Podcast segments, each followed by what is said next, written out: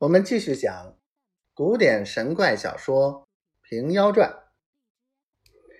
张鸾道：“二位莫非是在杨巡简家与圣姑姑修道的？”瘸子道：“足下何以知之？”张鸾道：“贫道曾到永兴地方，多曾听得人说起大名，只是无缘会面。今幸相逢，多有冲撞。”说罢，便拜下地去。但师和瘸子两个慌忙打理，问道：“师兄是谁？”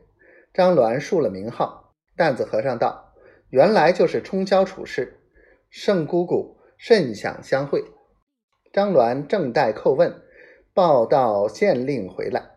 那县令已知众师傅先到，便下了轿，步入县门。这班和尚、道士、百姓们都随进了。县令叫铺下红毡，先请张鸾拜谢。张鸾不肯。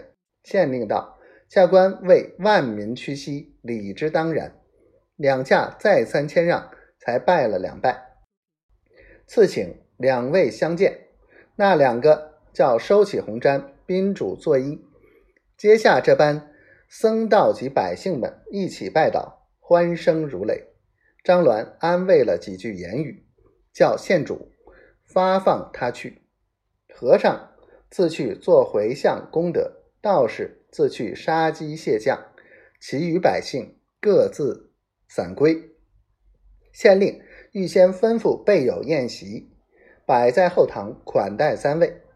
县令尚不知担子和尚及左瘸师名号，到后堂一一动问，都是张鸾代答。县令道：“先生如何晓得？”张鸾道：“原来平日最相慕的，适才说起方知。”县令笑道：“下官劝三位休争客气，正为此也。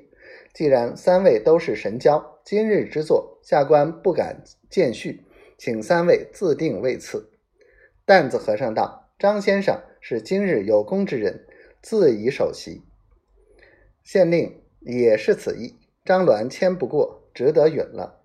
瘸子让旦师做了第二位，自家做了第三位。县令下面陪席。县令道：“旦师莫不奉斋吗？”担子和尚道：“荤素不惧。”县令暗想道：“不曾见这一般和尚道士。”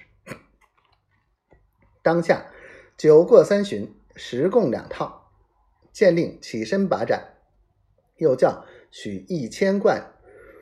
闻支贴，亲手递与张鸾道：“此乃地方薄酬，休闲轻谢，贺驾行时，但凭之取。库上即当护送。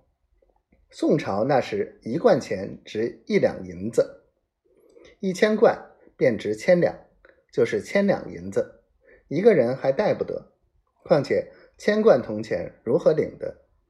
县令也是有言在先了。”尽做人情，算定那先生必然推辞的，就受也受不得许多。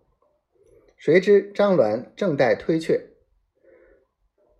瘸子向耳边说道：“这钱财他日正有用处，可以受之。”张鸾点头，便讨纸笔过来，写着“暂记博平县城隍收库”，就央本县库吏将这纸。烧在庙中香炉之内，这一千贯钱就抬至神座下放着。